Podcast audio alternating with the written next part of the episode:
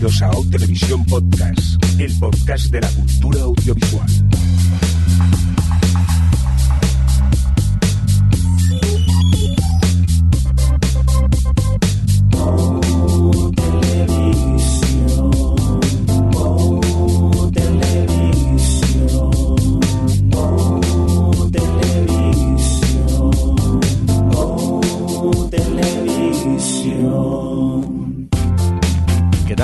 Y bienvenidos a O Televisión Podcast, un podcast donde nos reunimos cuatro amigos para hablar principalmente de series de televisión. Y nos reunimos pues cuando podemos, ¿no? ¿No es así, Adri? Pues sí, cuando podemos. Eh, eso es, es muy buen resumen, la verdad. Y cuando tenemos algunas series que comentar, eh, aunque últimamente no, no llevamos mal ritmo. Sí, sí, pero hay la vida, que no nos da tiempo a, a ver series. Bueno, y los videojuegos un poco también, ¿no, Alex? Ya sí, esa es la culpa de todo. Javi, ¿qué pasa? ¿Cómo estás? Bien, yo cuando tengo tiempo de entre mis viajes entre Hawái, las Seychelles y Cáceres, pues me junto con vosotros. Muy bien. Pues, oye, eh, un cordial saludo también de quien nos acompaña con vosotros, el señor Mirindo. Venga, vámonos a por los pilotos tos.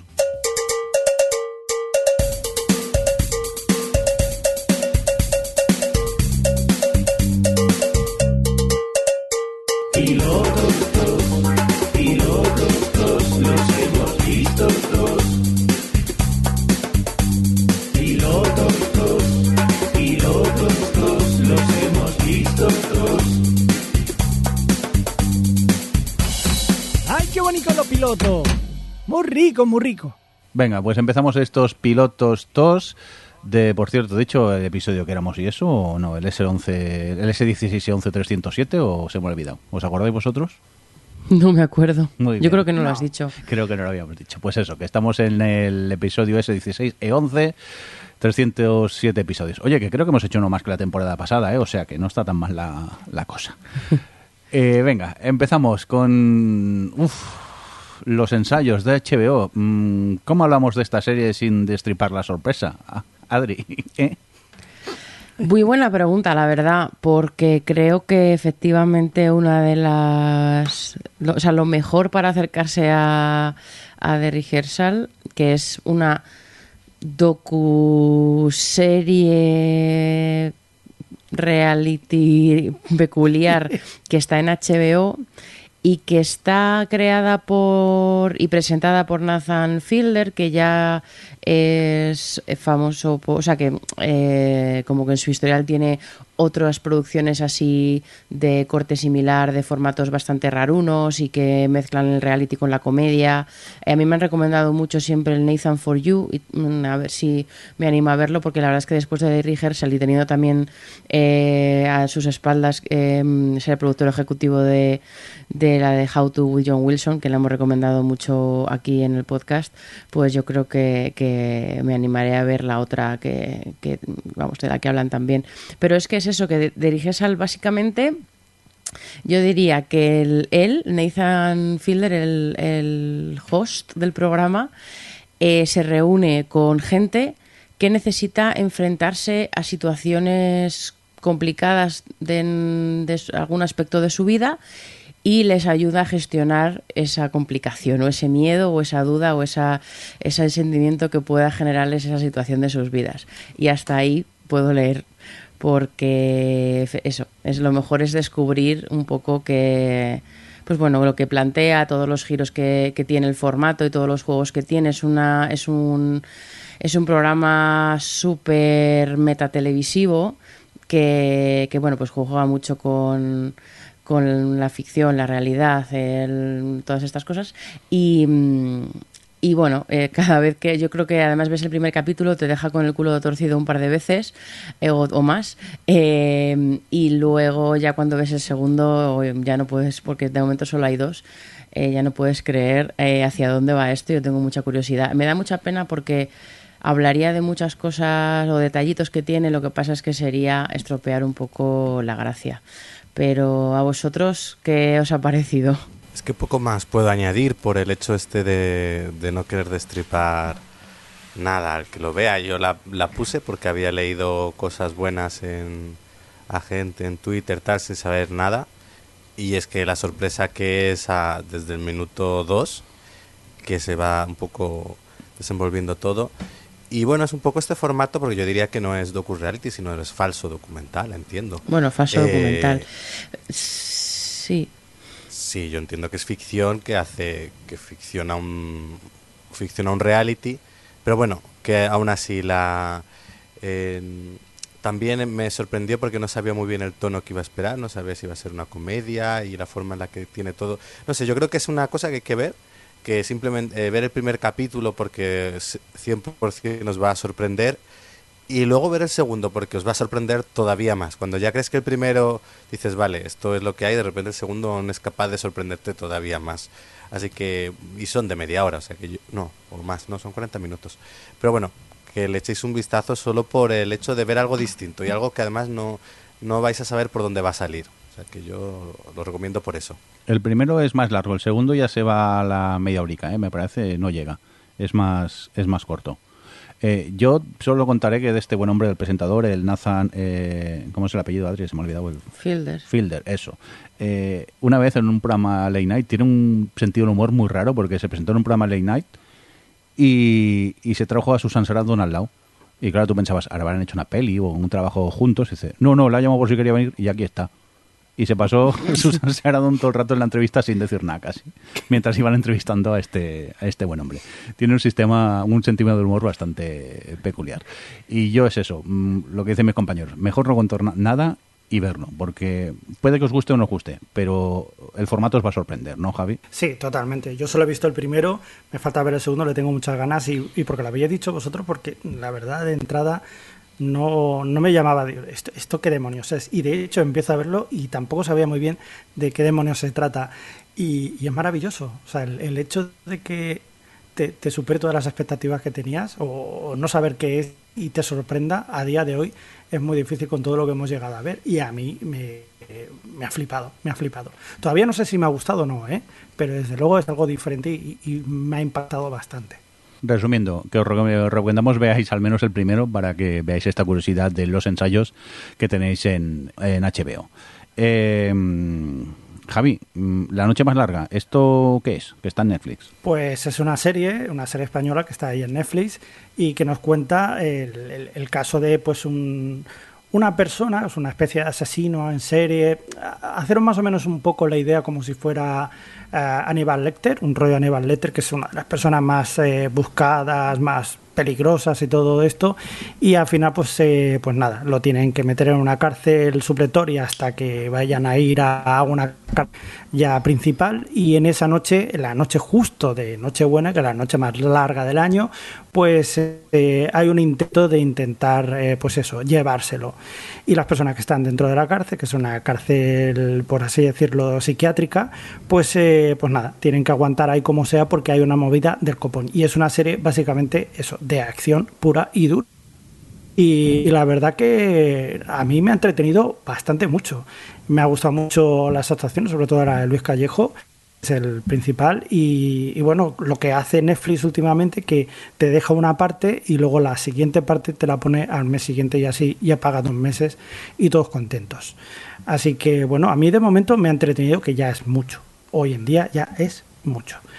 Adri, tú también lo has visto, dime. Sí, bueno, yo solo he visto un par de capítulos, pero. Y, mm, y bueno, pues. No, es, no, me apetece, no me apetece, la verdad. Yo, yo diría que es una especie de mezcla entre Prison Break y. mm, Y esta, La Casa de Papel. Eh, pues bueno, por, por cómo está planteado todo y tal, pero pero pero para bueno, pero pero mal, bueno, mal no es que esté mal, la serie está bien hecha, ¿eh? está bien producida y eso, pero bueno, me parece que que bueno, que son que parte de muchos clichés, que es bastante predecible, pero que entiendo que sí te engancha, pero bueno, que a mí tampoco me gustó La Casa de Papel en su momento y le flipa a mucha gente, o sea que no es mi no es mi rollo y creo que que bueno, que el hecho de eso de que de que sea tan formulaica, pues, pues no conecta conmigo. Pero y así que no creo que no creo que siga habiendo más. No sé si es que luego a lo mejor coge coge un poquillo más de ritmo o, o mejora o se diferencia Hombre, un poco más. Pero al así final de mejora primeras. siempre, Adri, ya lo sabes. Sí, claro, claro, en la cuarta temporada, ¿no? Vamos, que Así que para a mí me ha dejado un bastante- poquito sin más, ¿eh? La he visto eso, de formulaica además, la he visto, le he visto la intención de querer hacer, eh, pues eso, claramente La Casa de Papel, mucho con los perfiles de personajes, con en la estructura de, de los guiones, con un poco todo y no sé, quizá peque de estar de- demasiado en mi cabeza en lugar de intentar entretenerme y ya está, pero con, con esta serie quiero decir, pero no, no me ha enganchado mucho. Bueno, yo Adri eh, sí que es verdad que igual podría tener un poquito más de acción. Pero, bueno, acción sí que tiene, tiene de sobra y la verdad que el ritmo, sobre todo a medida que van avanzando los episodios, cada vez es más, eh, más, más movida, ¿no? En ese sentido. Pero también es cierto lo, que tú dices, que es un poco como mm, esa fórmula, ¿no? Que ya sabes que te va a funcionar, te va a entretener y ya está. Tampoco es una serie como por ejemplo la que estábamos hablando antes, los ensayos, que es de la de Blow Mind. Esta no, esta ya sabes lo que vas a ver, es precisamente para pues un, un tipo de, de, pues, de clientela o, o, de espectador que ya sabe lo que quieren y, y ya está. O sea, si, si sabéis qué tipo de explosiones, etcétera, etcétera, esta os va a gustar. ya está. Bueno, pues tomamos nota de esta La Noche Más Larga que corre por Netflix y nos vamos ahora a por cosas que hemos visto y queremos destacar. Cosas que hemos visto y queremos destacar. Cosas que hemos visto y queremos destacar. Cosas que hemos visto y queremos destacar. Cosas que hemos visto y queremos destacar. Venga, cosas que hemos visto y queremos destacar. Ay, venga, eh, The Voice. Alex, ¿qué pasa con ella? Que menudo maratón te has pegado. Sí, casi, ay, aún no me la he terminado. Quería haberla terminado para el programa de hoy, pero no ha habido, no me ha dado tiempo.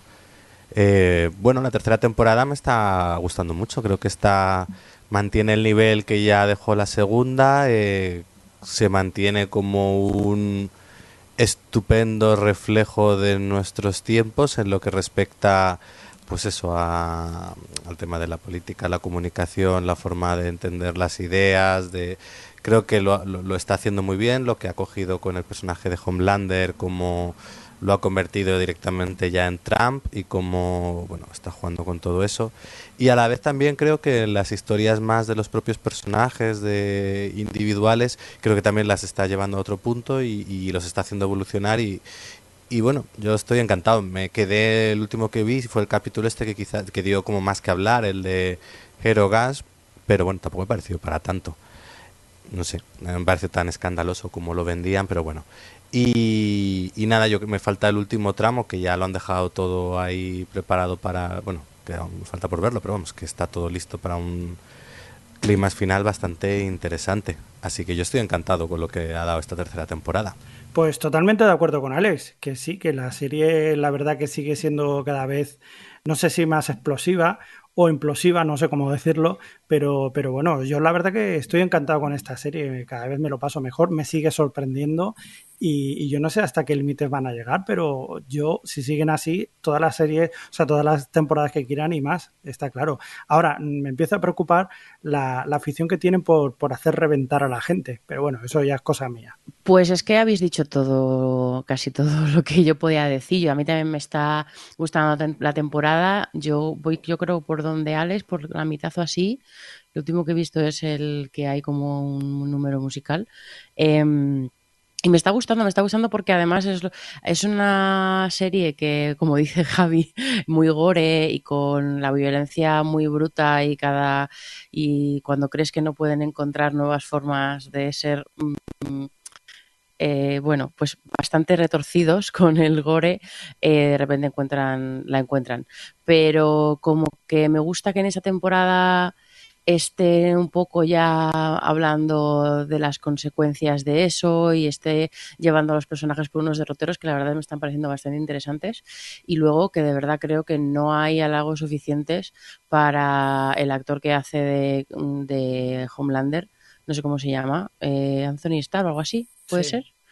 Eh, me parece increíble. Creo que es uno de los mejores villanos de los últimos años, con diferencia. Y en parte, bueno, el personaje es súper potente, eh, está muy bien escrito. Todos los paralelismos con la política, lo que dice Alex, al final la trampiz- mm, trampización de Homelander, todo este, todo eso eh, sin duda. Pero es que él además está increíble. O sea, me parece tengo mucha curiosidad de ver cómo acaba la temporada y hacia dónde lo llevan, teniendo en cuenta lo que está pasando, porque espero que, mm, que siempre tengamos a Homelander por ahí dando vueltas en esta serie, porque me parece de verdad cada vez que, que aparece él, o sea, cada vez que mm, es su trama, o sea, los episodios en los que son más protagonistas los, los boys, los otros, la, la- la otra pandilla, em, que, me gustan igual, ¿eh? pero como que lo, lo noto. Noto que no ha estado tanto a lo mejor en, en un episodio eh, Homelander. Así que bueno, pues, pues con ganas de la recta final. Muy bien, pues eh, súper a favor todos de The Boys, que tenéis en Amazon, por cierto, y de Amazon que nos vamos a HBO y, y vamos a ver esta serie que yo estoy viendo, no yo estoy entendiendo nada, pero me lo estoy pasando bomba. Estamos hablando de esta última temporada de, de Westworld, ¿no, Alex? Pues, a ver, yo la he empezado. Yo hice caso a Adri, que me dio un consejo muy sabio, porque ella es sabia, y me puse el Man of Recaps de las tres temporadas de Westworld que llevábamos para un poco mm, recordar de qué iba. Porque es cierto que la primera temporada la recordaba bastante bien y la segunda, pero la tercera la había borrado completamente de mi mente. Entonces no tenía ni idea de lo que había sucedido. Así que me vino muy bien.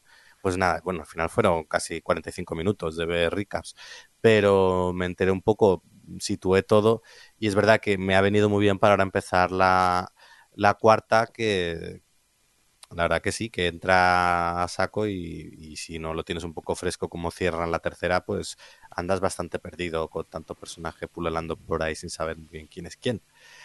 Así que bueno, yo por lo demás con dos capítulos no tengo mucha opinión porque creo que están por ahora solo colocando las piezas de lo que luego va a ser la temporada.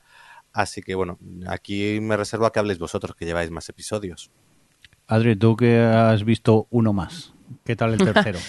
Sí, bueno, yo, a mí me está encantando. La verdad es que, que es un poco lo que dice Ale. Se nota que están plantando un poco todas las tramas a todos los personajes, un poco todo lo que quieren plantear. No quiero decir demasiado porque, bueno, además estamos ya en una cuarta temporada, ¿no? Decir sería mucho spoiler para aquellos que yo que sé, imagínate que se han puesto ahora aprovechando con la primera, pero em, que están un poco... em, o sea, me gusta cómo juegan con los esquemas y las situaciones de temporadas anteriores y juegan con ellos en este planteamiento. Y con el tercero, creo que ya, o sea, yo estaba, ya me, el tercero ya creo que es como el último de colocar las piezas, porque ya hacia, hacia de la mitad hacia el final ya empiezas a ver y yo estaba completamente emocionadísima con, con lo que se estaba planteando y, y no me he visto el 4, creo que ya hay 4 y 5 disponibles o 6 porque no me la porque me he visto 3 en muy poco tiempo y, y creo que es una temporada que, que mm, puede ser tiene mucho potencial para ser disfrutable y no me la quiero no me la quiero beber. Y por eso he aguantado un poco pero después del 3 me dieron unas ganas tremendas de ver el 4 Em, así que eso promete. Yo tengo una pregunta para vosotros. Tendremos que hacer, lo digo para que lo penséis cuando estéis viéndola, tendremos que hacer especial, ¿no? Las ¿Cuán- tradiciones no se pierden. ¿Cuándo? Bueno, pues cuando volvamos de las vacaciones. Bueno, me voy a acordar yo de Westworld. vuelta. Pues por eso, bueno, sí, hombre, la estaremos viendo ahora, se acabará por mediado de fin, creo que se acaba el 15 o el 20 y algo de agosto. pues Adriana, para que Va- haremos especial de Señor de los Anillos, me da mí. Y haremos No. especial de seguramente House of the Dragon. Así que Bueno, Que pero estamos para intercambiando yo, yo por eso lo digo, porque así os cogéis apuntes y cuando llegue el se- septiembre hacemos un especialito para mantener las tradiciones. Pero bueno, Yo de- que, yo he de decir- tiene muy buena pinta, tiene muy buena pinta. yo he de decir que me quería esperar a que estuviera entera, pero Adri en el grupo de Telegram puso, estoy viendo el número 3, estoy dentrísimo, ya me piqué y en dos días me he visto cinco episodios. Y la verdad es que engancha muchísimo. Sí que es verdad que me vi algún que otro recap, mm, me acordé, me pasó como Alex, de la tercera, no me acordaba de casi nada. Y entonces ya con eso empecé a verla, pero igualmente lo que te están contando lo cuentan de una manera tan críptica que estás enganchadísimo, pero realmente no sabes hacia dónde van ni, ni por qué está pasando lo que está pasando. Poco a poco sí que van avanzando y en el quinto descubres algo que, boom, te revienta la cabeza y dices, quiero más, quiero más, quiero más. Pero mm, me lo estoy pasando bomba con, con ella. Me estoy disfrutando mucho esta... Yo Sí, he de confesar que me sorprende un poco que digas esto, porque creo que de todas las temporadas de Westworld es la menos críptica. Y no lo sé, yo creo, o sea, yo me da la sensación de que está todo como muy puesto sobre la mesa. Y, o sea, como que no he tenido esta sensación que sí que he tenido en otras temporadas de Westworld, bueno, acordados de la primera, que, que además siempre ha sido como muy puzzle la forma que tenían de contar las cosas. Pero aquí, obviamente detalles, las típicas cosas que te van plantando y que bien piensas, pero como que es, me da la sensación de que es la primera vez en Westworld que quizá porque ya tenemos este bagaje y porque ellos narrativamente han querido contar con ese bagaje que tienes como espectador de Westworld y no han querido darle tantas vueltas. Y, mm, y entonces como que eh, es- es- las intenciones y un poco las tramas en sí mismas creo que, el- que o sea, para mí están más claras. Puede haber eso, lo que digo, alguna cosa más suelta que te genere curiosidad o que, o que te genere, pues bueno, pues ese de, de- que, que están haciendo este, ¿no? Pero en general como que hay tres o cuatro cosillas y sabes hacia dónde va todo el mundo, sabes cuáles son sus intenciones, sabes cuál es su agenda y es algo que no había pasado antes. disiento. Disientes. Sí. Vaya. Eh, para no entrar en spoilers, ¿un sí o un no, Adri? ¿Tú sabes qué está haciendo Bernard esta temporada? Sí, Joder, pues Hombre, yo soy no lerdo, su- soy lerdo. entonces. no sé su plan, no sé su plan porque eh, precisamente es lo que te están contando, que es cual- que, o sea, te- lo que te están contando es él tiene un plan. ¿Sí o Lo- no? en su Sí. capítulo, el Vale. capítulo 3, Sí. te, te cuentan, te explican que dónde ha estado él en este impasse de, la, de entre temporadas y te Vale. explican que tiene un plan y por qué lo tiene y cómo lo tiene y eso creo que está para mí está claro el, Sí. su plan no lo sé porque la serie va a ir de descubrirlo Pues claro, o sea ahí la temporada está. va a ir de descubrirlo pero claro eso ¿Y Dolores pero que me qué- está haciendo Dolores, sí o no? lo tengo- lo- eh, bueno Yo ahí tengo la duda, que luego os preguntaré fuera de micro. Vale. Dolores Sobre eh, es la trama más críptica por la naturaleza de la trama, porque tú vas con Dolores y Dolores es la primera que está en, en duda. O sea, Dolores es la única trama que, que, pero no es un críptico, o sea, es bueno, pues es que claro, es que no puedo hablar, no puedo hablar Que de entiendo- spoilers, pero es cierto que Dolores al final, al ser tú Dolores, porque los otros personajes sabes, sabes, o sea, tienes otra mirada, sabes más, te han contado más, lo que sea, Dolores es verdad que se arranca esa temporada ella misma estando en una nube en la que no sabe muy bien, entonces claro, tú tampoco lo sabes.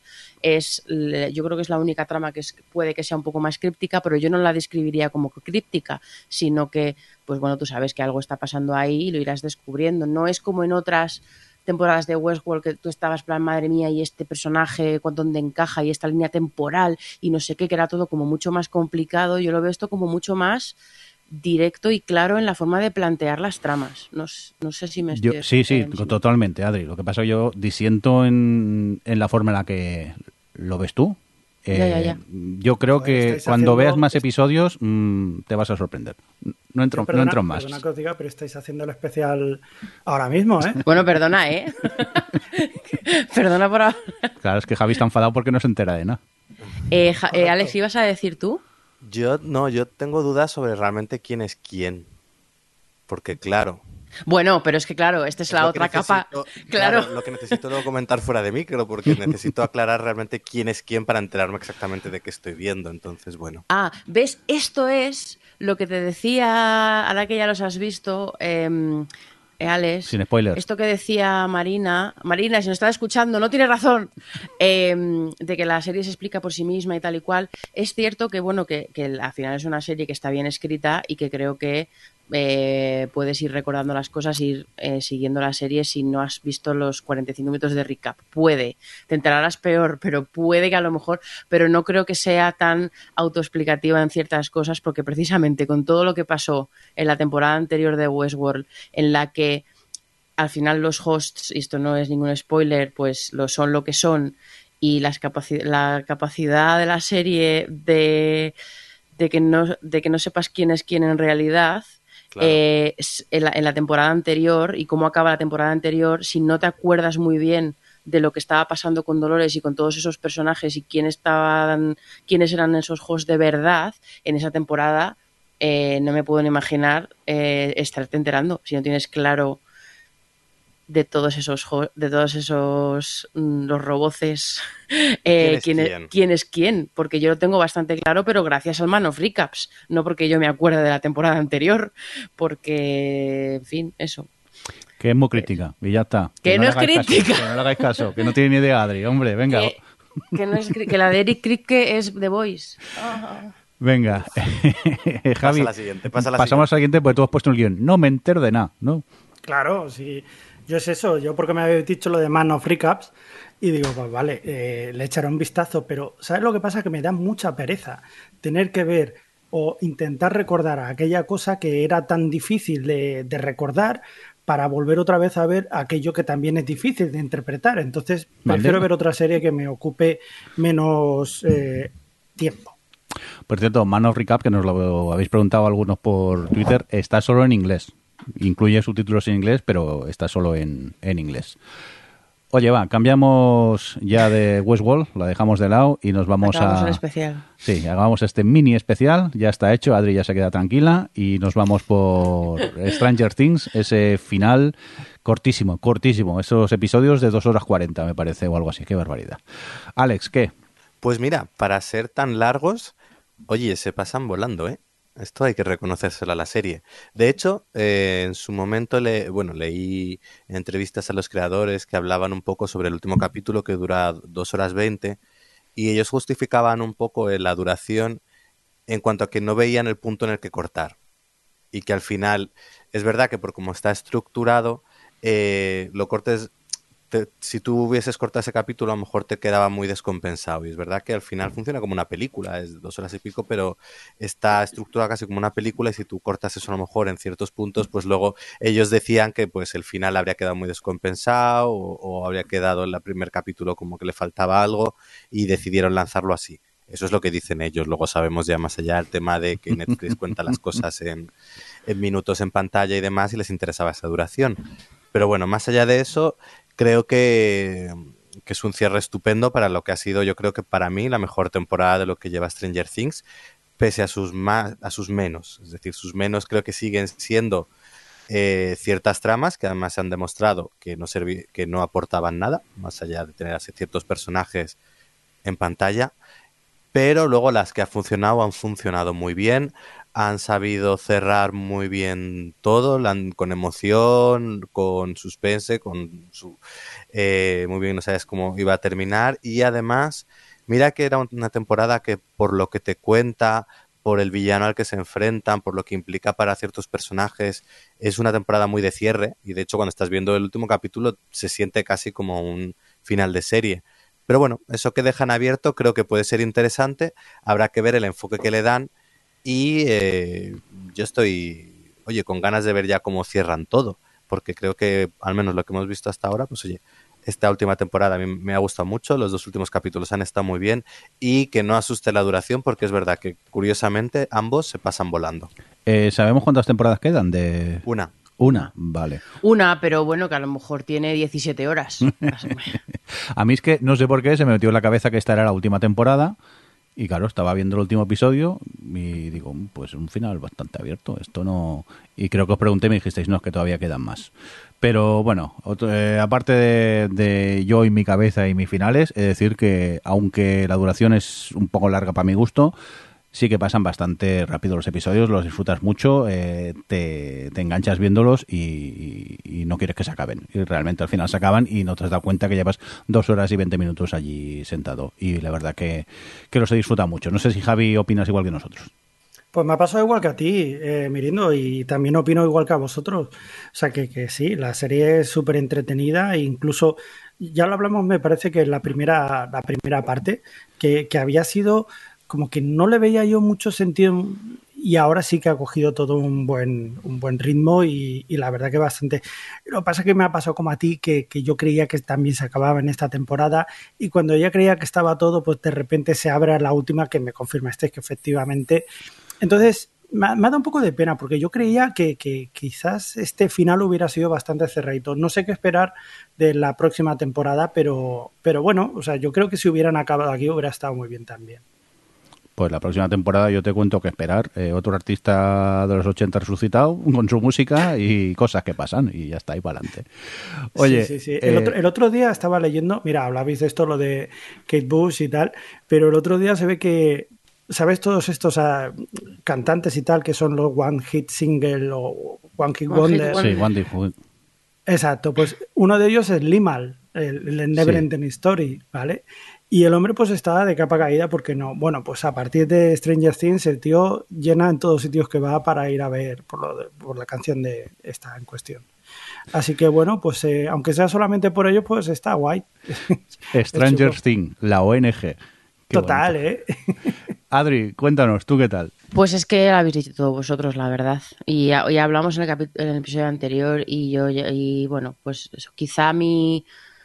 O sea, bueno, es que los- el final, ya lo habéis dicho todos vosotros, es que los, últimos dos capítulos funcionan como un tiro y se pasan volandísimo y al final todo acaba encajando y, y ya está. Tengo más problemas a lo mejor a nivel global con lo que ya habéis comentado de algunas tramas, pero, pero sí que es verdad que cuando yo me senté y de repente veo 85 minutos y, y no sé cuánto, ciento, cuánto, 140 o los que fueran, eh, me, me eché las manos a la cabeza y cuando me di cuenta ya se habían pasado. O sea que. Que y además, un- una cosa de- añadiría, y es que em, uno de los personajes nuevos de esta temporada es de mis personajes favoritos de toda la serie. Y creo que han sabido explorar muy bien algunos de los personajes esa temporada. Que está. Que, que joder, que bueno. Que con los chavales estos. em, bueno, como que les ha dado tiempo a contar alguna cosilla nueva de ellos o a explorarlos de otra forma y se agradece dentro de que eh, beban tanto de otras diferencias y que en el fondo estén contando, pues bueno, eh, no, no sea una serie particularmente original con sus partes, pero como que mm, siempre le daré a, a la capacidad de ser nostálgica y de ser referen- de hacer referencias, o sea, de tener referentes, pero conseguir que, que el conjunto se, vamos, pues eso, que parezca su propia, su propia serie, que consiga hacerlo suyo de alguna forma. Em, y nada, con ganas de ver que la que, porque seguramente la liarán parda y eh, se gastarán todos los dineros fuertemente en la temporada que queda, en las 17 horas de temporada 5. Venga, pues de Stranger Things nos vamos a Life and Beth, algo que tenéis en eh, Disney y que yo creo que Adri me dé su opinión porque veis su primer episodio y me quedé mm, totalmente descolocado. Cuéntanos, Adri. Pues Life and Beth es una serie que está creada por Amy Schumer y es este tipo de, mm, de dramedia o sí, de como muy personal, de, de casi cuarentañero, eh, bueno, cuarentañera en este caso, que tiene que, mm, que sufre algún tipo de trauma o de pérdida en su vida y, bueno, pues le da por replantearse replantearse pues sí el lugar en el que está las relaciones que tiene un poco todo no y la protagonista aquí lo que le pasa es que se muere su madre con la que tenía una relación pues bueno pues compleja con muchas con muchas eh, sobre todo traumas y cosas por resolver de su infancia. Y entonces lo que, como tiene que volver a su pueblo y demás, pues lo que tú vas viendo es cómo ella se enfrenta a esto en el presente en paralelo con, pues bueno, con momentos así como claves de su infancia, que además me gusta al principio.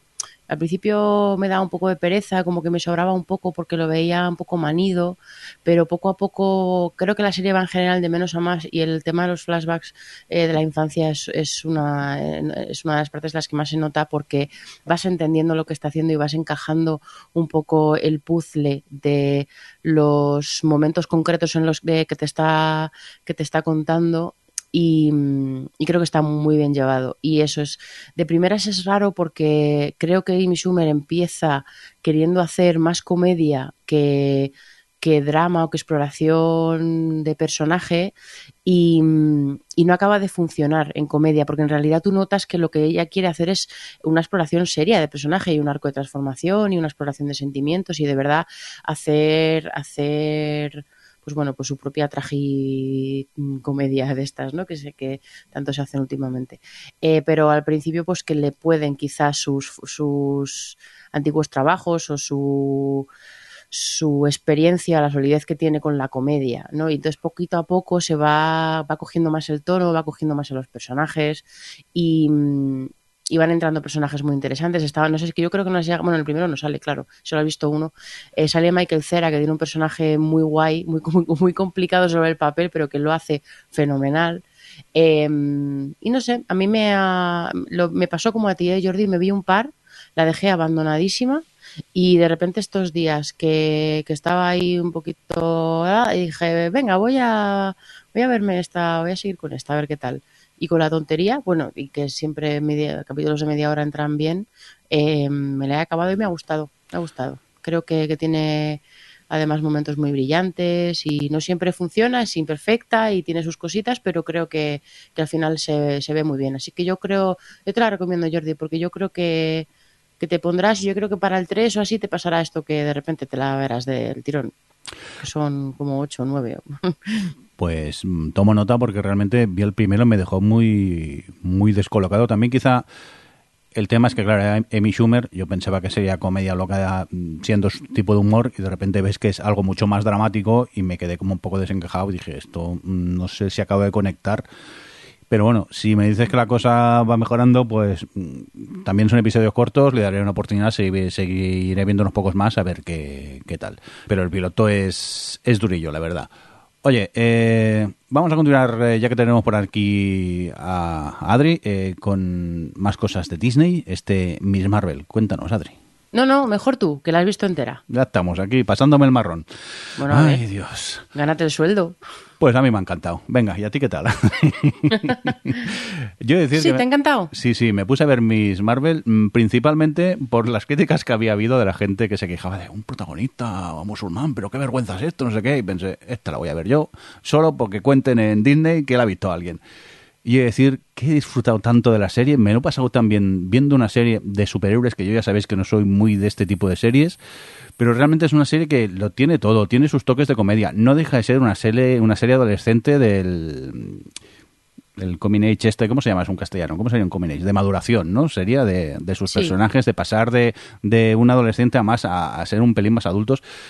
Y, y luego tiene, pues eso, tiene hostias, explosiones, viajan por el mundo, pasan mil cosas y hay peleas. Hay una persecución también que pasa por allí que, vamos, que, que, que yo he disfrutado muchísimo y no puedo más que recomendarla. Encima son episodios corticos, pasan volando y, y oye, mm, chapó con este Miss Marvel que encima yo no conocía ni este personaje, no tenía idea de lo que iba a ver y me lo he pasado bomba. Así que no puedo más que, que, que recomendarla. Adri, tú que has visto mm, poquitos, pero ¿qué tal de momento?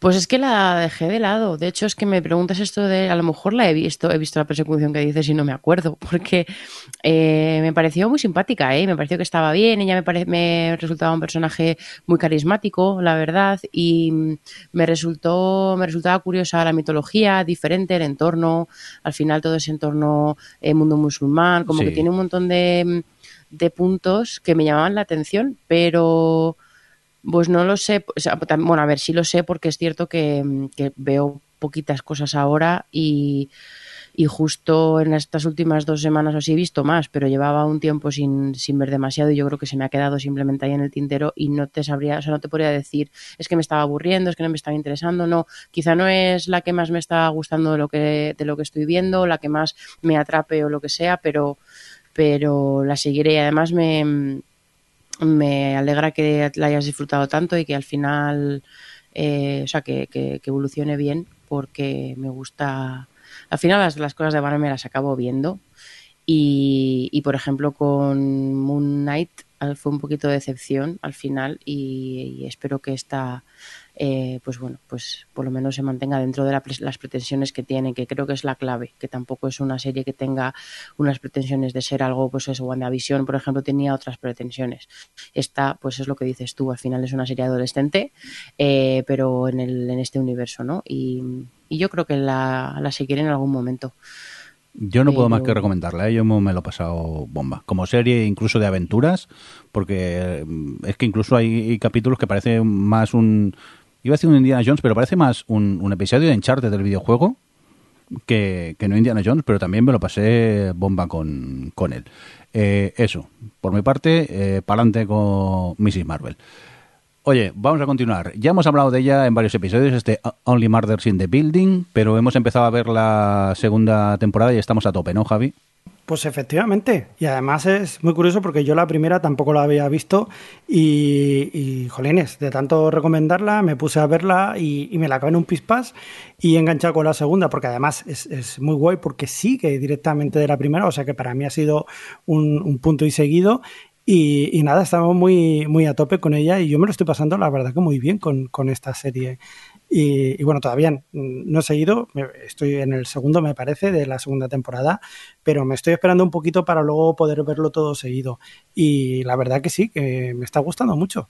Yo no puedo, ¿eh? No me puedo esperar a la que sale un episodio para allá que voy porque también la disfruto mucho. Me parece un poco más de lo mismo que, que la primera temporada, pero no me importa. Es que es lo que quiero, es lo que me pide el cuerpo, o sea que, que la disfruto. Adri, ¿tú por dónde vas de ella? A mí me queda uno de esto, o sea, estoy casi casi al día. Del último que vi fue el del juego tipo El pueblo duerme, Sí. que me gustó un montón. eh, a mí me, me parece lo, lo, mismo, que yo creo que se mantiene como en la primera temporada. Es muy, es muy carismática, es muy cachondilla, ellos dos están genial. Eh, a ella, pues bueno, es que me, parece una actriz muy mala. Entonces, eh, hay veces que está mejor y veces que está peor y me sigue chocando mucho, pero, pero al final tienen una dinámica divertida entre ellos y ya yo creo que me he acabado acostumbrando. Eh, y están, sobre todo lo que más me gusta es eh, la vida que le han dado al edificio y a todos los personajes que están ahí, todos, eh, eh, pues bueno, súper peculiares. Realmente es un, es un, ¿cómo se llama esta película de Robert Altman? Bueno, es como, como un Cluedo, eh, pero desde la comedia, una Gata Christie, pero desde la comedia y todo con personajes así como, pues bueno, muy, muy personajes, muy personajos, eh, y que funcionan muy bien la, la, um, las dinámicas y la comedia y, y, cómo van metiendo, cómo tienen, cómo se nota que esto, esta gente pues bueno, son veteranos de la industria y tienen un montón de amigos y todo el nivel de cameos que hay en la serie, el nivel de actores que hay en la serie para papeles minúsculos eh, es, es, impresionante. Entonces, bueno, yo la disfruto un montón. Me parece ese típico lugar feliz que me apetece siempre ver episodio. Eh, así que yo también la recomiendo. Muy bien, pues The Only Murders in the Building, que en castellano creo que es solo asesinatos en el edificio, que tenéis en Disney. De la asesinos en el edificio. Asesinos, perdón. Eh, no, no, son asesinatos, sí. ¿eh? lo que pasa es que eh, es la pues eso. de la serie. De la alegría pasamos al, al mal rollo y al culebrón con el documental de Locomía. Alex, no sé cómo solo has podido ver dos y no has visto todavía el tercero porque yo es que me mordía las, a las uñas cuando acabé el segundo. Cuéntanos, ¿de qué va esto de Locomía? Pues básicamente es un documental que cuenta lo, pues toda la historia de este famoso grupo de música de los años 80 y la verdad es que no te lo esperas. No esperas que todo empiece como una especie de comuna poliamorosa homosexual y acabe en un grupo superventas. La verdad que todo ese camino y luego cómo se va desintegrando, que me queda ya la última parte por ver. Pero vamos, es, es fascinante ver a gente y algunas malas personas por ahí haciendo cosas y, y, y, y, sobre todo ese recorrido, que me pareció muy peculiar, porque es un grupo muy peculiar y la historia no tiene precio. Pero bueno, vosotros la habéis visto entera, así que comentad sí. más. Javi, ¿qué tal? Pues eh, lo que pasa que también eh, la hemos visto entera y además vivimos aquella época eh, muy fuerte, todo, todo, lo que se está con, contando. Y a mí me ha sorprendido mucho porque sobre todo hay dos personajes, yo creo que todos, ¿no? Pero sobre todo dos de los grandes personajes, los que tienen el mayor conflicto, que, que hacen las declaraciones a tumba abierta. Yo no había visto posiblemente, tampoco he visto tantos documentales de, de, grupos y tal, pero que hayan sido tan honestos contando eh, todas la, las mierdas que pasaban dentro del grupo, pocos he visto así, ¿eh? Y, claro, sorprende muchísimo cuando empiezan a contar todo lo que hay detrás y es, es, vamos, cuchilladas, puñaladas y absolutamente todo lo que hay ahí dentro. O sea, que te guste o no te guste el grupo, la música, etcétera. Eh, Juego de Tronos es una mierda comparado con lo comía. O sea que telita, ¿eh? Lo que pasa es que dice que vivimos la época, pero realmente para mí lo comía era el, el grupo ese de los abanicos que, y, y Sí. poco más. No conocía mucho más de ellos. Y claro, eh, ver toda la historia que hay desde la formación hasta que realmente no son un grupo de música, hasta que llega un productor discográfico y dice, oye, ¿qué dinero vamos a sacar un disco con estos? Y todo lo que ocurre, que no quiero contar porque mejor que os vaya sorprendiendo, pues claro, eh, alucinas. Y es un poco lo que dices tú, es que lo comía es mejor que Juego de Tronos en cuanto a traiciones, es que es una barbaridad eh, lo que se llega a contar y vas a ver a Alex en el tercero mm, la, la de cosas que pasan. Yo es que no, no, no sé cómo has podido esperarte, no sé cómo has tenido valor. Yo lo tuve que ver la misma noche eh, seguido. O sea, me acosté a las tantas y digo, me da igual. Y ya tomar un café por la mañana, pero tengo que verlo, no puedo dejarlo así. Eh, tremendo. O sea, me pareció fantástico. O sea, me, me lo he pasado muy bien con este documental, esta serie documental, y yo la recomiendo tanto si habéis vivido aquella época como no, como si os gusta la música como no. O sea, que, que es maravilloso. Si os gusta el salseo, entonces sí tenéis que verlo, porque tela. También. No, tam- también es el salseo, pero también es un poco contar cómo era la época. Es decir, y el momento cuando cuenta el productor, cuando se los encuentra ahí en la discoteca, en Q me parece que era, ¿no? O no sé, la, la discoteca más grande que había de, de Europa en Ibiza, con todo lo que estaba pasando. Puf, o sea, eh, que dices, hostia, es verdad, es todo lo que aquella, pasaba en aquella época, las imágenes de archivo, todo lo que había, o incluso el detalle, por ejemplo, de, de Freddie Mercury con las babuchas, que, que es alucinante, ya lo veréis, ya eso. Que lo vean, que lo vean, que está muy, Sí, sí. muy bien. Lo tenéis en Movistar, este documental de Ergomía, que son solo tres episodios de unos 40 minutos eh, cada uno. Oye, Alex, ahora que estáis hablando de este tipo de, de contenido, me he acordado que, claro, es un es un es una cosa de difícil de recomendar, pero a lo mejor podemos hablar de, de Girl in the, Win- in the Picture, La chica de la foto. la chica de la foto. Pues, a ver, poder podemos. Es decir, es un- una película true crime que hay en Netflix. Y es lo. Es, es que, a ver. Es el- la clásica película comienza con un cadáver, podemos decir, y entonces eh, que no se sabe muy bien quién es, y empieza a ver un, el documental, lo empieza a investigar sobre quién era esa, el cadáver de esa mujer, quién era esa mujer, qué fue su historia. Y conforme van desvelando cosas, la peli es un no parar de giro tras giro tras giro, pero cada giro es más terrible que el anterior. Realmente es una película que llega a un punto en el que te deja muy mal cuerpo, porque todo lo que ves es tremendo a, a nivel muy negativo. Son vidas muy tristes, han pasado cosas terribles. Lo que pasa es que el documental está muy bien narrado a la hora de distribuir la información. Sabe muy bien cómo mantenerte, podemos decir, intrigado por qué va a ser lo siguiente que va a pasar o cómo se soluciona cierta cosa que sucede o, o qué va a ser lo siguiente que me vas a desvelar. Porque de repente hay un punto que dices, vale, parece que has llegado a un punto muerto en el que no hay más información, pero aún queda documental y dices, a ver qué va a pasar ahora. Está muy bien, pero eh, como dice Adri, lo recomendamos teniendo en cuenta que es duro de ver y que no, si tienes un día malo, no, no, Yo me lo puse a la hora de comer. Que lo antes sepáis. del trabajo. Eh, Superguay. Sí, y nada, eh, no era un fin de semana ese día, por suerte, pero como que aguanté media hora y dije, uff, es que lo que cu- cuentan es muy duro, ¿eh? Y dije, ya seguiré. Y de momento ahí se me ha quedado, de momento. Recordad cómo se llama, que yo no me he quedado. La chica, La chica de la, foto. de la foto. Vale.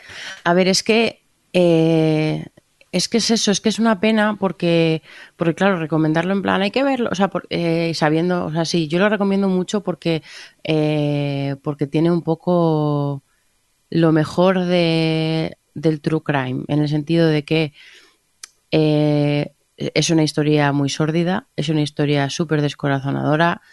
Eh, sí, tiene ese punto de manipular la información y manipularte como espectador para mantenerte intrigado, que eso a lo mejor pues puede ser eh, bueno debatible si está bien o está mal teniendo en cuenta el tipo de historia que está contando y demás no pero, pero creo que al mismo tiempo tiene mucho valor social. O sea, es un, es un documental que al final te está hablando de una parte de la sociedad americana súper chunga. Se está hablando de feminicidio, de, de patriarcado, de la gente que no tiene recursos o no sabe cómo pedir ayuda, de lo mal que está o la, bueno, no sé cómo decirlo, lo descuidada que está el cuidado, con, con perdón de la repetición, de la salud mental eh, y pues eso, la ausencia de redes de apoyo y de sociales, o sea, todo los veteranos, o sea, hay como y al final lo más o sea, lo, peor es que estás lo estás viendo en un documental en el que las víctimas últimas son niños que, eso es lo que hace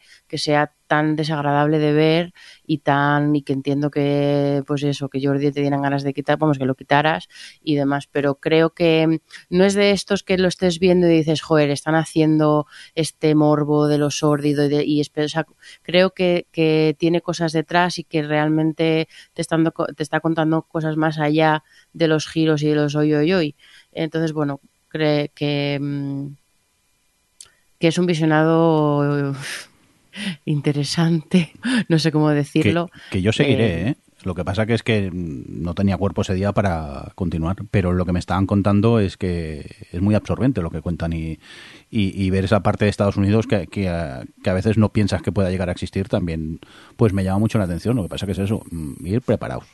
Y solo llevas media hora, es que no has visto nada. Ya, ya, no has por visto eso. nada, es que no te lo puedes ni imaginar. Pues que además el documental de repente te suelta o te, te, con una sola frase de una persona que que un testimonial que, de alguien que pasaba por ahí, como quien dice, de repente te abre otra, o sea, te das cuenta de lo que significa eso dentro de todo lo que te está contando. Y ya está, no vuelves a, a lo mejor eh, a mencionar o, o, no es un hilo del que tiren, pero de repente es que tiene unas, unas revelaciones o unas y, bueno, y luego si todo ese mundo giros es que no veas, es que no veas todo lo que te queda por ver. Eh, lo veré, lo veré, no, pero... Es un no parar, es un no parar de, de, flipar y de... A ver si nos mirábamos en plan, eh, ¿hasta dónde va a llegar esta mierda? Pero bueno, ahora que has dicho eso de ver las cosas cenando, una cosa que no hemos comentado antes y que quería decir es que no sé cómo siempre cometo el error de ponerme a ver The Voice Claro, yo soy muy de, bueno, como todos, ¿no? Al final llega el momento de, de cerrar el curro, tal, no sé qué, y te pones a ver una serie y, te, y cenas. Y tengo siempre, eso, es que vamos, sin pensarlo, no me di cuenta y estoy cenando y digo, ah, voy a ver The Voice. Hasta que de repente estoy viendo The Voice y digo, no, ¿no te acuerdas, Adriana, que no puedes comer viendo The Voice? Porque, Porque es que tengo me... yo mis series para cenar. Ya, mis sitcoms es que... chorras, donde vas a cenar a gusto y luego ya te pones a ver lo que quieras. Pero es que yo no soy nada de este rollo. A mí el gore no me genera tanto, y más el gore de, de Boys, que es tan de mentira. No es algo que generalmente me genere asco, ni soy una persona asquerosa en ese sentido, no me revuelve las tripas ver nada de estas cosas. Normalmente. Normalmente. Holocausto Caníbal sí. Pero normalmente no. Pero es que con The Voice sí que me pasa, que es como, de verdad, qué necesidad estar cenando viendo The Voice, pero bueno, ya está la tontería. Por eso necesitáis vuestras sitcoms mierders para cenar y luego ya si eso Hmm. mm. ponéis ya tumbados en el sofá cómodamente a ver series más trascendentales o The Voice directamente. Oye, eh... Javi, ¿qué me traes aquí? ¿Qué, qué, qué quieres que te ponga la música? Sí. O sea, yo, yo básicamente he venido para poner esto.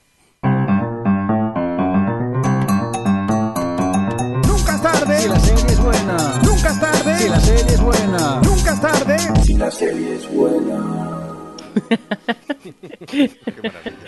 es que de verdad.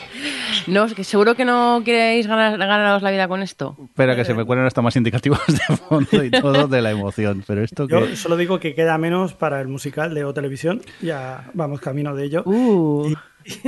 ¿Cómo las sí. llamaba esto? Nunca es tarde. Si la serie es buena. ¿Por qué? Porque yo creo que a todos nos pasa que tenemos esa lista de pendientes y a veces la vas dejando, la vas dejando, la vas dejando. Sí, sí, que todo el mundo dice que es muy buena, pero que bah, ya no me llama mucho. Hasta que un día, sin querer, te pones porque lo tienes fácil, porque en este caso está en Prime o en otro Passing Recreation, por ejemplo, está en HBO, la podremos ver fácilmente. Pero yo es que me he puesto a ver The Office. Y dices, sí, bueno, una serie que se estrenó cuando en el 2005, ¿no? Pues, eh, pues sí. eso, ahora. Pues eso, como 17 años más tarde me he puesto a verla y qué maravilla. Bueno, ¿qué os voy a contar si ya lo sabéis todos? Y, y nada, estoy disfrutando muchísimo, hasta el punto de que Es que, me da igual al resto de series. Veo tres o cuatro de las que tengo así que estoy viendo, alguna cosita nueva y tal, pero estoy a tope con The Office y me lo estoy pasando. Digo, es que ahora comprendo todos los memes, todas las cosas que decía y todo. Claro, tú estás, tú estás desvirtualizando memes. O sea, es- porque, claro, hay memes de, de Office para aburrir. Claro. Estás viendo es la meme la serie, pero qué maravilla descubrir The Office por primera vez. Qué- sí, qué eh, y qué pena no haberlo descubierto antes. Y, y dices, ¿y por qué lo habré dejado tanto tiempo? Pues sí, es, es una de estas series que, que aunque sea tarde, no pasa nada, porque si la serie es buena, la disfrutan muchísimo. Así que yo os animo, eh, pues eh, que si tenéis aquella serie que todo el mundo dice que esté bien, que le deis una oportunidad. Aunque digas, hostia, es que no se estrenó el año pasado o no se ha estrenado este año, da igual. Si la serie es buena, da igual. Que, que huele a añejo, que yo me estoy partiendo de risa o me, me- parece fascinante cuando empiezas a ver, por ejemplo, los móviles que utilizan o la ropa, cosas así que, claro, que son de hace mucho, sobre todo en, en los aparatos tecnológicos, en los móviles se ve mucho esa diferencia, ¿no? Estoy todavía por la cuarta temporada, pero esta es la diferencia y, y, ostras, es, es como ver un poco, y es historia de la televisión. Así que estoy muy contento con la serie. Yo, una de mis mejores amigas se puso a verla y las nueve temporadas creo que son, ¿no? Nueve o diez. Sí. Eh, se las vio en un mes. Ya ves. Empezó y, y- no podía parar la pobre. No, no, no, es que... Joder, yo, yo me acuerdo que en su momento habían, por ejemplo, ay, es que Pam y Jim, y digo, qué pesado, que si Pam, que si Jim, y yo el sipeo este, pues tampoco sé, pero joder, es que yo también he entrado muy a tope. Y eso que me da un poco de, de- de rabia, porque, joder, empiezo a ver los actores y tal, y hay uno que, que se me parece cantidad. Yo mira, que, que, que digo, que a mí no me gusta comparar a la gente y todo eso, y digo, ah, pues te pareces a este, pues no, no me gusta, pero es que hay uno que yo cuando era joven era así, y además es que tenemos la misma edad y todo. ¿Quién? El, el Roy. A mí no me habéis conocido con pelo. ¿El novio de Pam? Sí. No me habéis conocido con pelo y así, pero es que me parezco. Bueno, yo, yo os buscaré alguna foto que me veáis, pero es que me parecía hasta con el Necesito gato. verlo, porque ahora mismo no, me, no te veo para nada. Como No, el no, no. Venga, teclea Que- rápido en Google, Adri. Y me ha dado como, ¿qué cojones, tío? Pues si es verdad, se parece a mí. No, muy fuerte, muy fuerte. O igual me veo yo así y en verdad no lo soy, pero yo en su momento tuve un momento que era así. Más o menos por aquella época, además. O sea que muy fuerte, muy heavy. Pues nada, aquí en el otro os venimos a descubrir una serie nueva, The Office, que tenéis en, en Prime y que acaba de descubrir Javi. Nada, la han lanzado ahora mismo. La próxima, yo, Claudio. Muy bien. Nunca es tarde 72. si la Comparte que serie es buena. con pelo. Joder. Eso, vamos a continuar con más cositas. Eh, Alex, cuéntanos hacks. Que al final no sé, yo la he visto, pero no sé si la acabé la comenté aquí en el podcast. Pues debiste hacerlo porque es muy buena. Eh, pues mira, aquí yo llego solo un año tarde a Hacks, porque ahora mismo ha terminado la segunda temporada. Y, Nunca bueno, es tarde. Si la serie es buena. Y, y nada, pues se nos cuenta un poco, por si no lo habíamos comentado aquí, la resumo rápido, cuenta la, pues de un Jen Smart, es una, una cómica eh, que tiene un show en Las Vegas, que es una, pues bueno, ya como una leyenda dentro de lo que ella hace, y entonces ve peligrar su show un poco también, pues, porque bueno, hace siempre lo mismo y tal, entonces coincide con que hay una guionista joven que por un tuit la, se la ha repudiado un poco y no encuentra trabajo y entonces el, su agente le propone eh, trabajar con esta comediante legendaria para ayudarle a actualizar un poco su repertorio y poder impulsar su carrera para que no se quede ahí como estancada, podemos decir. Y entonces un poco la serie se sostiene en la relación entre esta cómica mayor y, y- y la guionista joven y es muy, muy, muy divertida pero a la vez es de esas series que son dramedias, de estas dramedias que tiene toda una parte de comedia, sobre todo en los diálogos, en, en toda la forma de, de vida de, pues esta comediante es muy rica, vive en una mansión, la forma en la que vive, de que se desenvuelve, es un poco estrambótico, sobre todo visto desde el punto de vista de la guionista joven, pero luego a la vez es una serie muy tiene ese pozo dramático hablándote mucho sobre lo que es sobre la soledad, sobre lo que implica el éxito, sobre lo que implica ser mujer en un mundo de hombres, podemos decir, cuando porque está, empezó, pues eso, cuando empezó su carrera, cómo lo está gestionando. Y bueno, pues mm, me ha encantado. He visto la primera temporada y es de esas que, dices, joder, es que es una primera temporada redonda, la forma en la que te presenta los personajes, cómo los va desarrollando, cómo desarrolla la relación entre, entre ambas, el humor que tiene, los secundarios que aparecen, eh, todo es que me ha parecido de 10. Ahora tengo que ver la segunda temporada y, y vamos, estoy encantado con ella y, está renovada por una tercera, espero, porque vamos, me ha parecido una maravilla. Eso sí, sí tengo que decir que Jane Smart, que es la, la, la protagonista y es la actriz que, por ejemplo, también vimos en la serie de Watchmen, pero para mí siempre la veo, siempre me acuerdo de ella en 24, como la mujer del presidente Logan, en esa temporada tan maravillosa. Es verdad. Eh, pues eso, que la veáis. Hacks es en HBO, media horita, eh, dos temporadas de 10 capítulos y vamos, es una maravilla. Pues me he estado mirando y creo que no la comenté, no sé por qué se me fue a la cabeza. Yo ya he visto la segunda y es aún mejor que la primera, que lo sepas, Alex. ¿Aún mejor? Sí. Bueno, bueno, entonces. Sí, sí, sí. Es, es una serie de esas que encima uno de los guionistas es el mismo de, de Good Place, me parece. Yo creo que es- está más de productor ejecutivo. Pues que- ahora que lo dices creo que tienes razón. He hablado demasiado pronto. Es verdad, tienes razón. Eh, productor y encima con cinco o seis más, ¿no? Por allí metidos. Joder. Sí, bueno, estas cosas ya sabes. Vale, pues eso. Vanity que, credits. que no es el, el guionista, que me he colado yo, ni está creada. Pero igualmente que la podéis ver. Hacks está muy bien y eso la tenéis en, en HBO. Adri, cuéntanos, ¿qué has visto tú que quieres destacar estos días? Pues mira, pues si alguien se quiere man- eh, marcar un nunca es tarde, Si la serie es buena. vale, jope, es que no me podéis dejar ya. Yo, esto es como Marco Polo. Hay que contestar. Em, no, bueno, es que yo so- solo quería comentar que he estado viendo Friends, que me he visto. Porque yo siempre estoy viendo Friends. ¿Friends Ya que lo he dicho por séptima o no? No sé, o más veces ya, ¿no? ¿Cuántas veces No, la has visto? Más, muchas más veces. Eh, yo siempre estoy viendo Friends de forma regular. O sea, cuando llego al, al último capítulo, vuelvo al, primero y así, en plan, eh, siempre. Eh, los fines de semana, Eres tu propia, la eres tu propia es- sindicación, ¿no? esas cosas. Es mi propia sindicación, efectivamente, muy bien visto. Eh, pero en, los, en el último, pues hace un mes o así, eh, Because Reasons, no me apetecía ver nada, no me apetecía ver nada nuevo, no tenía yo la cabeza para nada y dije, o sea, y y entonces empecé a ver más Friends, pero prestándole atención. Eh, que por- porque normalmente todo esto que digo que siempre estoy viendo Friends y tal, pues normalmente es porque lo veo el fin de semana, a lo mejor después de comer y me pongo uno cuando estoy así, me, quedándome medio tonta en el sofá, que yo nunca me echo siesta, pero es como mi medio siesta. Friends es mi medio siesta. Pues, em, pero hacía muchos años que no la veía en plan sentarme y ver los capítulos como si, como pues eso, prestando atención 100%, como ves cualquier otra serie. Eh, y me vi, eh, hice el cálculo, me, lo, me vi varias temporadas en, en un mes eh, que me, me daba como unos cinco episodios por día de media. O sea, me entró totalmente el ansia con Friends, no podía, me apetecía mogollón seguir, o sea, estaba además, la he visto mil veces y sé lo que pasa, pero de alguna forma tenía como esas ganas. Eh, y ha sido, ha sido curioso porque bueno, bueno, siempre que veo Friends siempre descubres alguna cosilla nueva, sé que cuesta creerlo, pero sobre todo porque tú también cambias, el mundo cambia y obviamente Friends, algunas cosas envejecen muy mal, otras cosas envejecen muy bien.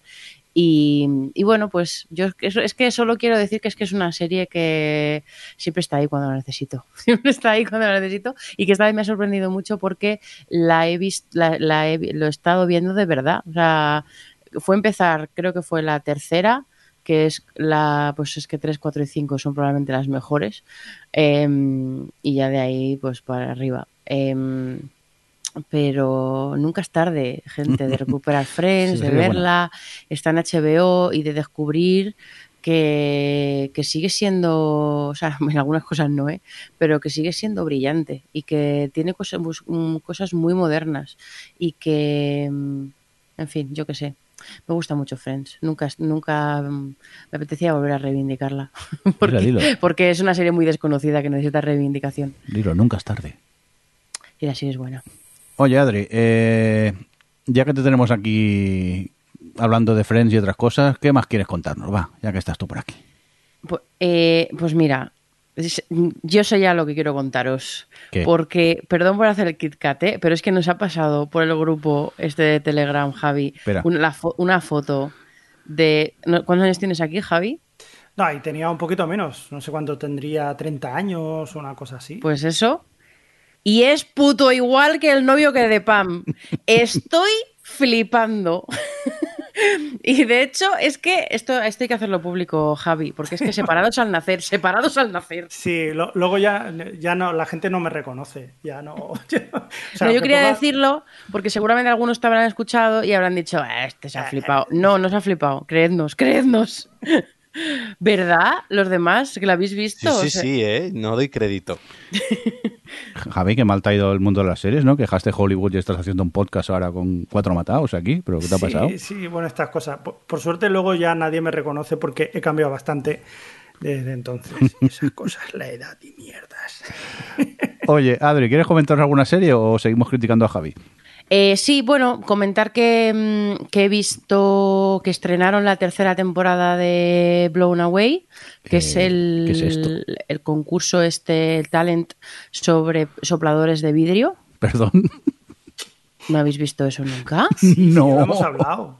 Pues yo no recordaba esta serie. Sí, yo he, hablado- le- he visto todas las temporadas y de, de todas las temporadas he hablado en este podcast, Jordi, por favor, ¿eh? Pues he desconectado. Pues Pues nada, no, básicamente es, pues eso es un talent show y los concursantes son sopladores de vidrio que hacen, pues eso, con vidrio hacen su, su arte y sus cosicas. Tienen un, les ponen un, un reto, dicen, pues en este tenéis que hacer algo inspirado por no sé qué, lo que sea, ¿no? Y lo tienen que hacer, les dan normalmente, depende de lo que tengan que hacer, pero normalmente suelen darles cuatro o cinco horas para hacer en vidrio lo que, lo que quieran hacer y ya está. Y pues, eh, van eliminando hasta que solo queda la, hasta que gana uno, vaya.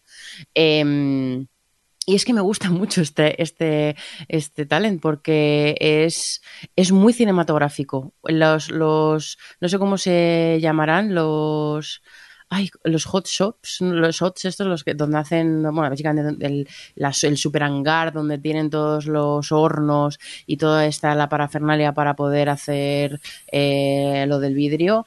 em, eh, tiene muchos planos de detalle y, cámaras lentas y no sé qué, y es súper cinematográfico. Creo que no es un reality para poner, o sea, un formato para poner en verano, que ya te estás asando de calor con esta hora de que estaba yo aquí en casa viéndoles eh, ahí cerca de esos hornazos que están a 2000 grados eh, y, y ellos sudando y tal, y yo estaba ahí en casa como diciendo, tendría que haber puesto, un, tenía que hacer un reality sobre escultores de hielo o algo, porque es que esto no, pero, mm, pero nada, está bien. Esta temporada pues ha estado, ha estado guay. Siempre hay, eh, a lo mejor no es la temporada con los concursantes más brillantes que, que ha habido, que ha habido o sea, como, mucha diferencia. Había algunos que eran muy buenos, otros que eran más regulinchis. Pero bueno, lo bueno es que la toda recta final ha sido muy guay. Porque es que hacen unas cosas, tíos, de verdad, que es que a mí me flipa. Es, es verdad que a mí todas estas cosas de programas de gente haciendo cosas me gustan mucho porque me resulta muy curioso de verlo. Eh, pero es que hacen unas cosas con el vidrio y unas técnicas, te, te lo cuentan todo y cómo lo colorean y cómo le dan ciertas formas y todas las cosas. Me parece súper interesante. Y esos son capítulos muy cortitos eh, y se ve muy bien. Así que no sé si os gusta ese tipo de formatos. Eh, yo este me parece, me parece súper curioso. Y tú, Jordi, has visto un montón de cosas. Sí, Blown Away, que lo tenemos en Netflix, ¿no? Sí, ¿Sabemos el nombre en castellano? Es que no lo sé, yo creo que no hay. ¿Sopla como puedas o algo así? O... Sopla como puedas. No, también Blown Away. Sí, Blown Away también, vale. Venga, pues sí, yo he visto demasiadas cosas, también es verdad que he visto mucha comedia de esas de 20 minutos, Eh, pero primero quiero hablaros un poco de Dopsy, que tenéis en Disney, que es una serie basada en, en hechos reales, eh, a grandes rasgos y resumiendo mucho, es una farmacéutica que se le acaba la patente de un eh, medicamento y decide eh, crear uno nuevo. Eh, es un medicamento para el dolor eh, que normalmente son mórficos y tienden a ser eh, adictivos y ellos dicen que no, que no es adictivo y hacen una gran campaña a todo lo, en Estados Unidos para que todos los médicos receten ese eh, medicamento y lo que pasa que pues eh, no sé qué tanto por ciento de la población de Estados Unidos a día de hoy es adicta a los calmantes. La serie es eh, durísima porque eso, te cuenta eh, pues eso, el egoísmo de, de una farmacéutica que con tal de tener beneficio económico es capaz de mentir para eso, para vender y luego pues mira, mm, si la gente se engancha, que se jodan directamente. Y es dura de ver, ¿eh? porque lo que te cuentan está muy bien contado y, y es durísimo de, de ver, te rompe el corazón algunas de las, de las cosas que pasan en la serie. Y como... Oye. Sí, dime, Adri, perdón. ¿Y tú viste el documental? Ah, Ahí- vale. Ahí sí, está. vale, lo sí. he puesto aquí, no lo había leído. Como he puesto en el guion. Perdón, perdón. pues sí. No, eh, porque realmente lo que quería preguntarte, mira, para aportar algo, ya que Sí. te he interrumpido, es si. Porque, a ver, yo reconozco que hay una cosa, hay un fenómeno que. Hay una cosa que no me.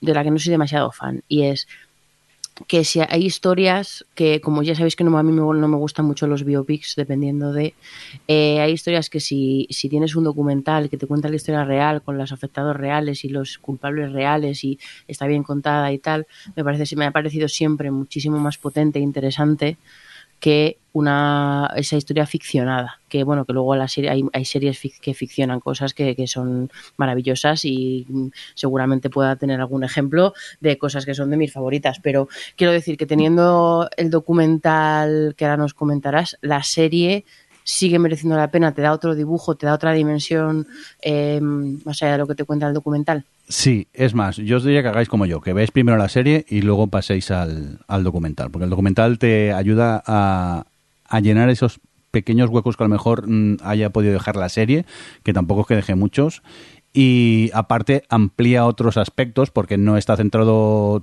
todo, el documental tiene dos partes, no está todo centrado en la farmacéutica esta, sino te cuenta otros casos también de otras farmacéuticas que han hecho cosas similares.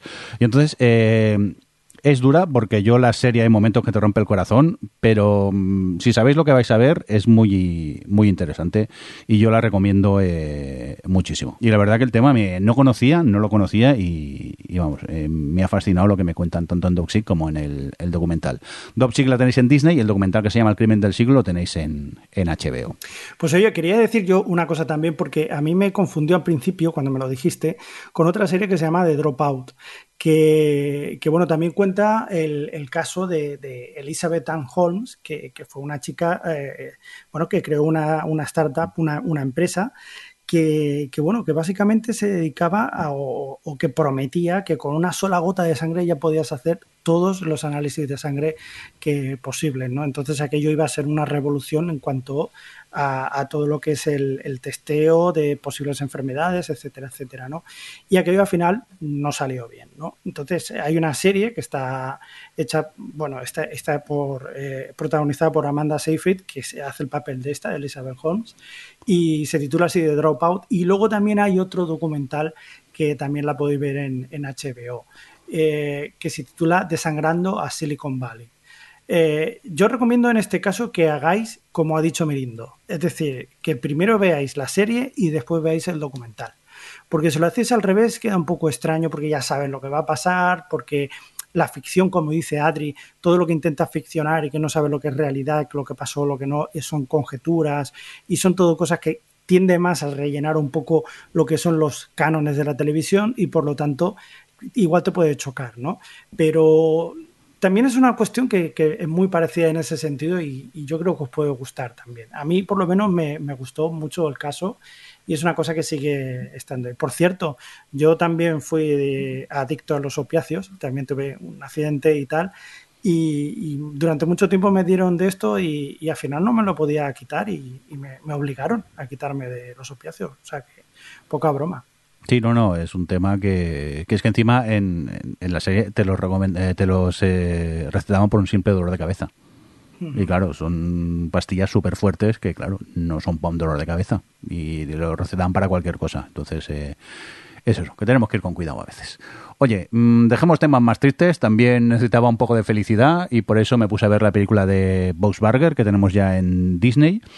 Yo siempre he sido un gran fan de la serie, Burger, nunca me cansaré de recomendarla, eh, es un lugar feliz para mí, eh, pues eso, me da alegría ver las trifulcas, el día a día de esta, de esta familia. Entonces, la peli, he de decir que no sé si es porque la vi en casa, no la vi en el cine. Entonces, pues eh, me pareció un capítulo alargado de, de Box Burger. Con eso no quiero decir que esté mal, ¿eh? porque me lo pasé bien con él, pero no sé, me esperaba mucho más y acabó siendo pues, pues la serie de toda la vida. Mm, Entonces, eh, igualmente os la recomiendo desde aquí, si la tenéis en Disney, y si no la conocéis, lo que os recomiendo que os pongáis desde el episodio 1, que no sé ya cuántas temporadas tiene Bob Burger disponibles, y tenéis muchas de ellas en Disney, y disfrutéis de, de las, de las aventuras de la familia Belcher eh, ahí en, en Disney con este Bob Burger. Venga, vamos a cambiar de tema. Más cositas. ¿Alguien tiene alguna cosa alegre que haya visto? Alex, tú, por ejemplo. Sí, yo quería comentar que estoy viendo la actual edición de RuPaul's Drag Race All Stars. En este caso es un All Winners, es decir, es un- una edición en la que han traído ganadoras de ediciones anteriores. Y lo quería comentar porque han hecho un cambio en el formato que me parece, la verdad, que bastante curioso e interesante. Porque, bueno, esto es como, es, pues eso, como he dicho, es un talent show donde eh, cada semana pues se pone un, desafío que tienen que hacer eh, pues en función del desafío que hagan pues las dos peores se, se expulsa la peor y así hasta que gana una es lo normal en lo que es el formato Eh, pero este año, en esta edición, como lo que han hecho ha sido traer a, a varias ganadoras cuyo nivel es muy alto y demás, han decidido que no iban a expulsar. Es decir, a lo largo de todo lo que está siendo la edición, han cambiado la mecánica para que realmente eh, no tengas, no, no vayan echando ninguna de ellas. Esto, puedes decir, puede quitarle un poco la emoción. Sí y no, es decir, por un lado está muy bien porque así tú, tus favoritas o los concursantes favoritos que más te gustan vuelven, los puedes estar viendo durante lo que es toda la edición. No tienes la cosa esta que suele pasar de repente, tienes mala suerte y el que más te gusta se va en el segundo capítulo y tan fastidiado ya. No, aquí a todos están hasta el final, lo cual lo hace muy divertido, además muy interesante porque oye, al final son gente que ya ha ganado el programa antes, que tiene un nivel alto, que es gente muy divertida, muy creativa, eh, que es un placer verles. Por lo tanto, poder disfrutar de todos ellos durante, eh, todas ellas durante toda la edición ya así está muy bien. Pero es que luego además, para no quitarle la emoción y decir, bueno, como aquí no se va nadie, lo que han hecho es eh, que a la final llegan las cuatro personas que tengan como un mayor número de estrellas, unas estrellas que reparten al final de cada programa las dos mejores. Y luego tiene un puntillo que han añadido como de incluso hasta de estrategia, en la que la ganadora de esa semana eh, evita que eh, bloquea a una concursante para que la semana siguiente, si esa persona gana, no se lleve una estrella, porque al final las cuatro finalistas serán esas las que más estrellas tengan. Entonces tiene un punto de emoción aún por el hecho de ver quién va a ser quien gana, quién bloquea, quiénes van a ser las que más estrellas tengan para llegar a la final, pero no pasas por esto de tener que ir eliminando concursantes cuando aquí al ser un All Stars de, ganadoras, eh, todas tienen muy buen nivel, todas son muy creativas, todas son muy divertidas y, al final sería restar, el ir quitando y sería perder. Entonces, pues bueno, me, lo, lo, quería comentar más por eso, por el cambio que han hecho al formato para esta edición, que me parece muy acertado, que no sé si luego lo mantendrán para futuras ediciones del All Stars, aunque con concursantes que no sean tan ganadoras o demás, pero al menos en esta ocasión me ha parecido algo muy acertado. Además, incluso eh, todas las críticas que da el jurado, bueno, al menos por lo que parece ser que es por montaje, porque luego parece ser que en rodaje había positivas y negativas, pero al menos lo que nos llega a los espectadores son todo críticas positivas. Entonces, la verdad que lo ha convertido como en un, una edición bastante amable, bastante disfrutable de ver por el hecho de eso de que no tienes tantos conflictos, no tienes expulsiones, que, oye, que está siendo todo un, una delicia, la verdad. La estoy disfrutando muchísimo y además hay varias que me encantan puedo a mi favorita la puedo ver sin el miedo de ay que me la van a echar la semana que viene y, y, bueno pues eso. Así que encantado con lo que es esta temporada de All Stars de RuPaul Drag Race. Muy bien pues tomamos eh, nota. Y Adri tú qué nos querrías destacar pues sí yo quiero hablar de Baymax que es una serie de animación que está en Disney Plus que el protagonista es el, el bichito el bicho este que parece el de Michelin de Big Hero 6 eh, y son eh, pues eran muy poquitos cinco o seis capítulos muy cortos de pues en los que Baymax que es un robot asistente sanitario tiene que eh, bueno como que ayuda a personas que les acaba de pasar algo. En principio eh, han tenido una herida una caída o lo que sea es algo físico pero que tú vas descubriendo lo que hay detrás que realmente lo que les pasa es que tienen alguna, alguna cuestión emocional que superar, algún trauma o algún algo que la verdad es que son, tratan temas bastante con bastante peso para ser una serie para, para público familiar, porque bueno, pues habla de la muerte, bueno, habla de la menstruación, o sea, habla, habla de pues bueno, de temas así, de puntos eh, vitales, porque hay, hay, protagonistas de todas las edades. Eh, y está muy bien porque es una serie súper encantadora, que te abraza, es un abracito. Baymax es muy gracioso, la verdad, eh, y, cuenta las cosas con mucha naturalidad. Yo creo, yo esa te la recomiendo, Alex, porque yo creo que para verla con Marta está guay, porque además son capítulos, eso, muy cortitos, de 10 minutos o así. Eh, y de verdad que es muy bonita y que te está, está haciendo discursos muy guays, pero con mucha naturalidad, sin sermonear, eh, son genuinamente divertidos y es como muy, muy, muy humana, o sea, como muy humanista la serie. Me, me, sorprendió un montón. Me esperaba una cosa como más tontorrona, pero, pero luego tiene, tiene chichilla. Eh, así que bueno, pues si os apetece así algo, algo bonito, wholesome, pues Baymax creo que es una buena opción. ¿Y dónde lo tenemos, Adri? En Disney. En Disney. Disney. Muy bien, pues tomamos nota de este Baymax y déjame que os hable yo. En Disney tenemos el How I Meet Your Father, esta revisión de, de la serie eh, Cómo conocía vuestra madre, pues ahora nos llega este Cómo conocía vuestro padre y la verdad que es como un poco la original, más descafeinada. Mmm, su piloto es bastante me. Lo que pasa que es lo que tiene esas comedias de veinte y pocos minutos que a la que te vas haciendo un poco con los personajes, pues bueno, la acaba ganando un poco y tiene algo más de gracia.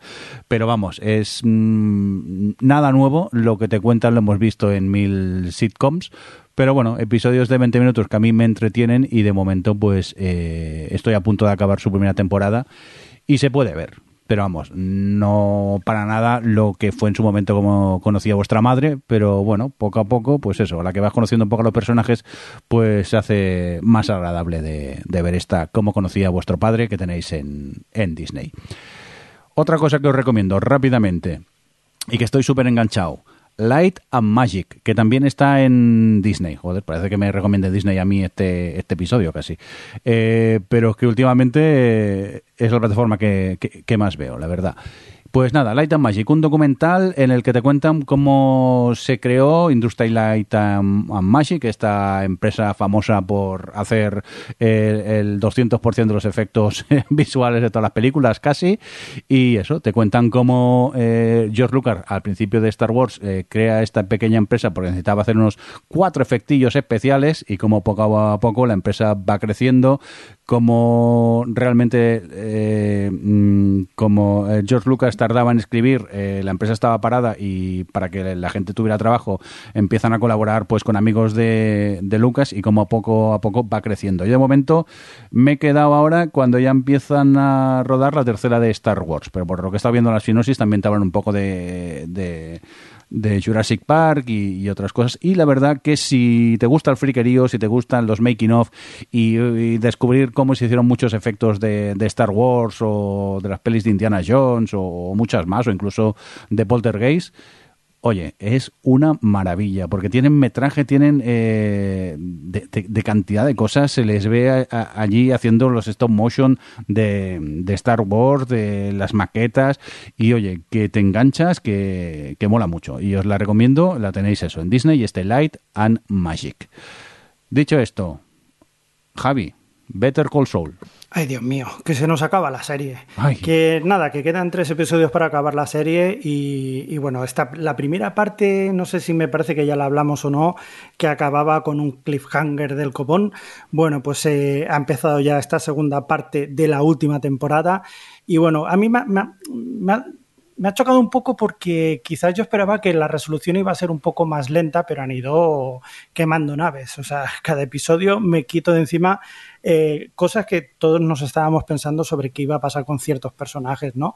Y en este caso, pues eh, lo han despachado pronto para quedarnos cuatro episodios finales en los que ya se ve efectivamente lo que va a acabar pasando tanto en Breaking Bad como mucho después de lo que pasa, ¿no? Es, es muy curioso porque hay, hay, un episodio que prácticamente pasa en blanco y negro de lo que va a pasar más adelante y, estamos estos flashbacks hacia adelante y hacia atrás y, bueno, quedan tres episodios solo. El siguiente me parece que se titula Breaking Bad y sí.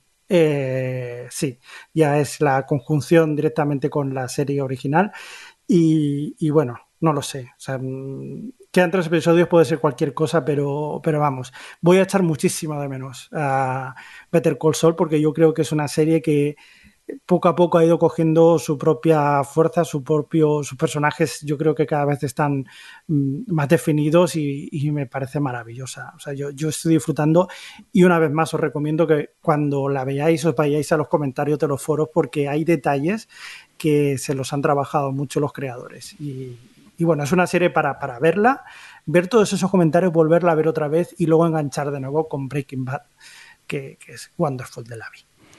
Pues tomamos nota de ella, yo a ver si ya está entera y me pongo con ella porque esa no me quiero esperar una semana a ver un episodio. Quiero maratonearla y, y disfrutarla mucho de esta última temporada de, de Better Call Saul. Alex, eh, acabamos contigo. ¿Qué tienes que recomendarnos? Hombre, esto no sé si es recomendarlo. Es bueno. que es Marta que viendo sus series de Netflix, estas que ve para niñas, ha llegado a una que se llama Larva y que de reconocer que me hace muchísima gracia porque son como cortos de tres minutos, en cada capítulo pues como eso, a lo mejor tiene diez cortos. Eh, es una serie coreana, es muda y son dos como dos gusanos y es todo un humor, es como ver bichos, pero con un humor muy escatológico y muy pasado de rosca. Y la verdad es que me la ve, me río muchísimo, porque pues todo el rato pedo, mocos, babas, eh, con dos gusanos. Eh, y oye, pues nada, eh, si tenéis niños, larva está muy bien. Oye, si echáis unas risas. Marta también, también, ¿eh? ¿Marta se ríe con ella o qué? Sí, sí, Marta se lo pasa pipa, pero que yo la, la pues como ya ve, pues las series que ve, que yo no le presto atención porque suelen ser bastante rollete, pero esta era, a lo tonto me la estoy viendo yo también enterita. Eres más fan tú que ella, casi. Alex, que dentro de poco tenemos a Marta ya en el programa, lo sabes, ¿no? Sí, bueno, con lo que ve, pero vamos, está, está bien divertida. Bueno, pues eh, va a ser momento ya de despedirnos porque ya llevamos un buen ratito hablando y comentando series que hemos visto estos días. Nos vamos de vacaciones, lo más seguro que volveremos no sé cuándo, así resumiendo. Eh, pero bueno, eh, ya sabéis que el día menos pensado en el podcatcher aparece el MP3 con un episodio nuevo y allí nos, nos tenéis. Alex, felices vacaciones. Pues nada, igualmente. Yo ahora ya estoy a la espera de que llegue septiembre para las series de fantasía que nos llegan. Ay, ay, ay, Esto me da igual. Adri, adiós. Felices vacaciones. Adiós. Adiós, igualmente. Venga, vamos a cortar, que tengo que volver que poner otra vez el aire acondicionado, sí. me estoy muriendo. que está la pobre Adri, que no puedo más. Javi, a seguir viendo The Office. Venga, adiós. Adiós. Oye, una cosa, Mirindo. Quiero un CD con, con los, los, indicativos eh, musicales de O Televisión. Quiero un musical de O Televisión. Muy bien. Dame un millón de euros o no lo tienes. Hala, venga, que, que, me despido. Adiós. Un cordial saludo también de que nos acompañó con vosotros el señor Mirindo. Hasta luego. Adiós. Adiós. O Televisión Podcast, el podcast de la cultura audiovisual.